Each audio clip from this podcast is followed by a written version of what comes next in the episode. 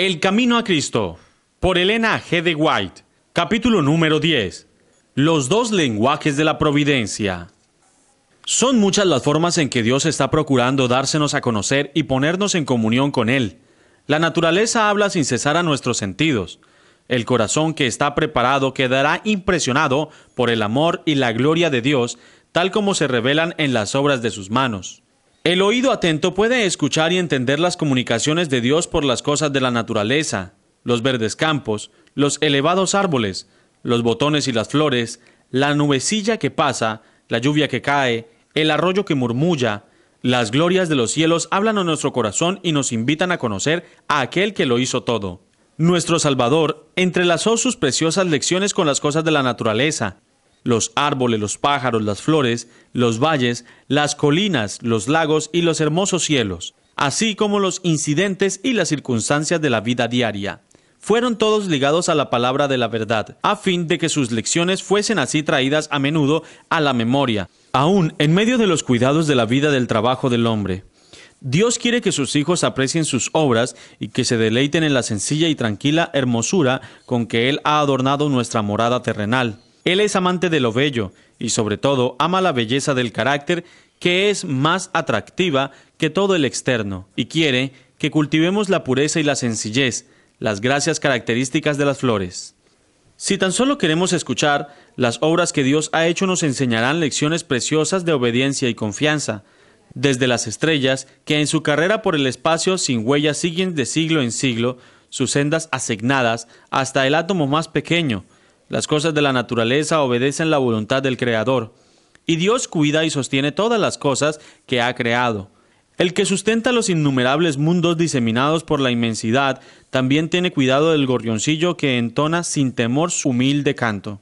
Cuando los hombres van a su trabajo o están orando, cuando descansan o se levantan por la mañana, cuando el rico se sacia en el palacio o cuando el pobre reúne a sus hijos alrededor de su escasa mesa, el Padre Celestial vigila tiernamente a todos.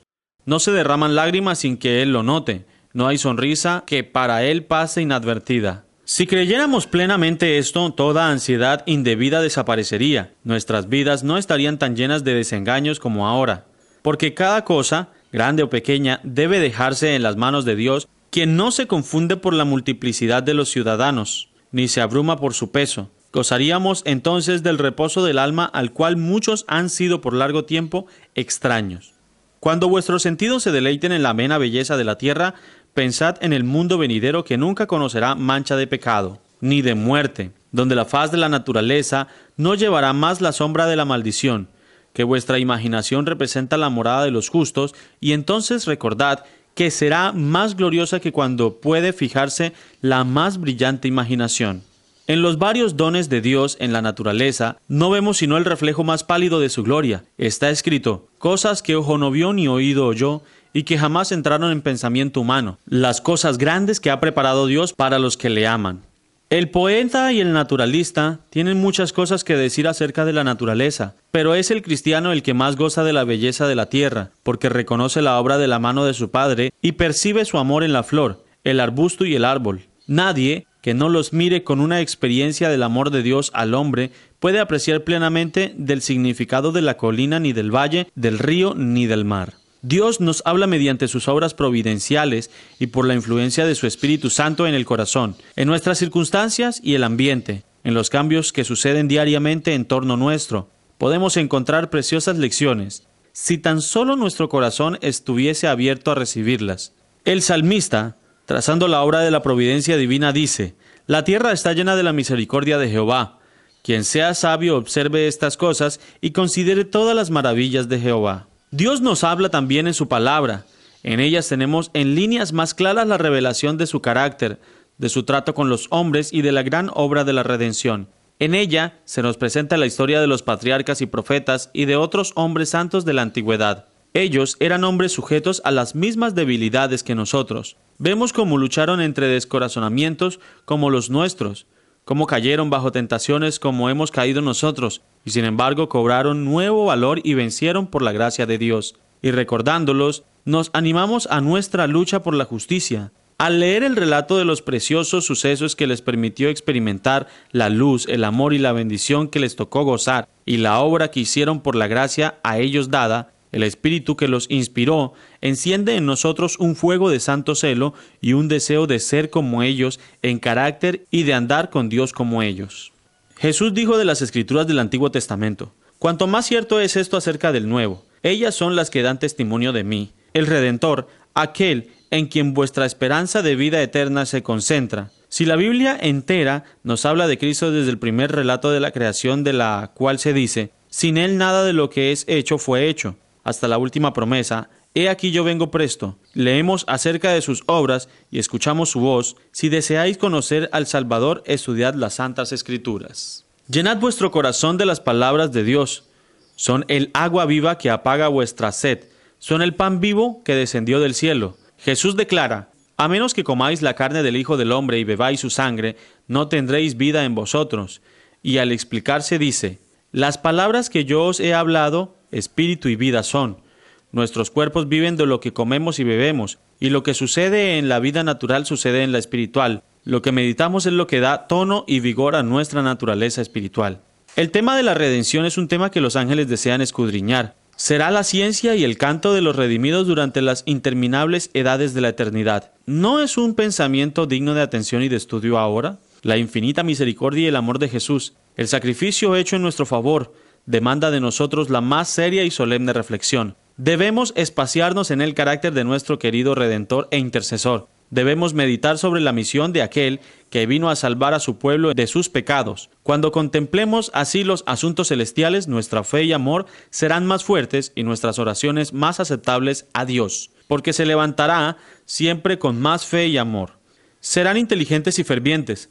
Habrá una confianza constante en Jesús y una experiencia viva y diaria en su poder de salvar completamente a todos los que van a Dios por medio de él. A medida que meditemos en la perfección del Salvador, desearemos ser enteramente transformados y renovados conforme a la imagen de su pureza. Nuestra alma tendrá hambre y sed de ser hecha como aquel a quien adoramos. Mientras más concentremos nuestros pensamientos en Cristo, más hablaremos de Él a otros y lo representaremos ante el mundo. La Biblia no fue escrita solamente para el hombre erudito, al contrario, fue destinada a la gente común. Las grandes verdades necesarias para la salvación están presentadas con tanta claridad como la luz del mediodía, y nadie equivocará o perderá el camino salvo los que sigan su juicio privado en vez de la voluntad divina tan claramente revelada. No debemos conformarnos con el testimonio de ningún hombre en cuanto a lo que enseñan las santas escrituras, sino que debemos estudiar la palabra de Dios por nosotros mismos. Si dejamos que otros piensen por nosotros, nuestra energía quedará mutilada y limitada en nuestras aptitudes.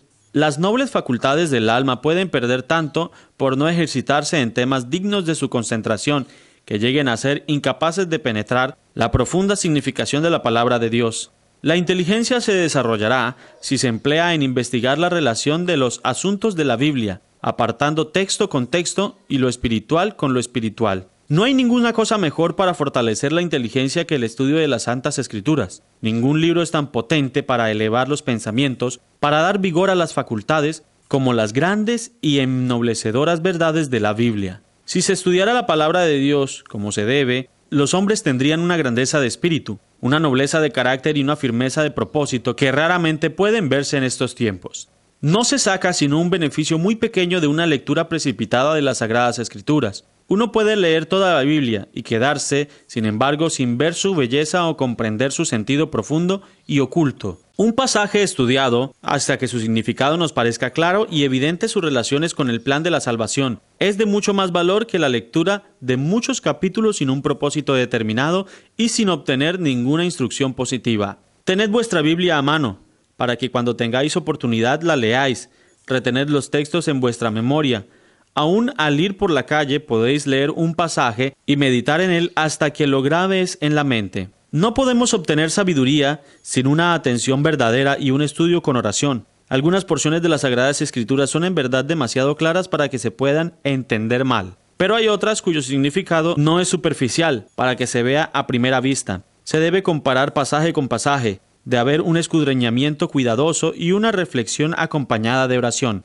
y tal estudio será abundantemente recompensado. Como el minero descubre vetas de precioso metal ocultas debajo de la superficie de la tierra. Así también, el que perseverantemente escudriña la palabra de Dios buscando sus tesoros ocultos, encontrará verdades del mayor valor, que se ocultan de la vista del investigador descuidado. Las palabras de la inspiración examinadas en el alma serán como ríos de agua que emanan de la fuente de la vida. Nunca se debe estudiar la Biblia sin oración. Antes de abrir sus páginas, debemos pedir la iluminación del Espíritu Santo y ésta nos será dada. Cuando Natanael vino a Jesús, el, Salvador exclamó, He aquí verdaderamente un israelita en quien no hay engaño. Dice Natanael, ¿de dónde me conoces? Jesús respondió y dijo, Antes que Felipe te llamara, cuando estabas debajo de la higuera te vi.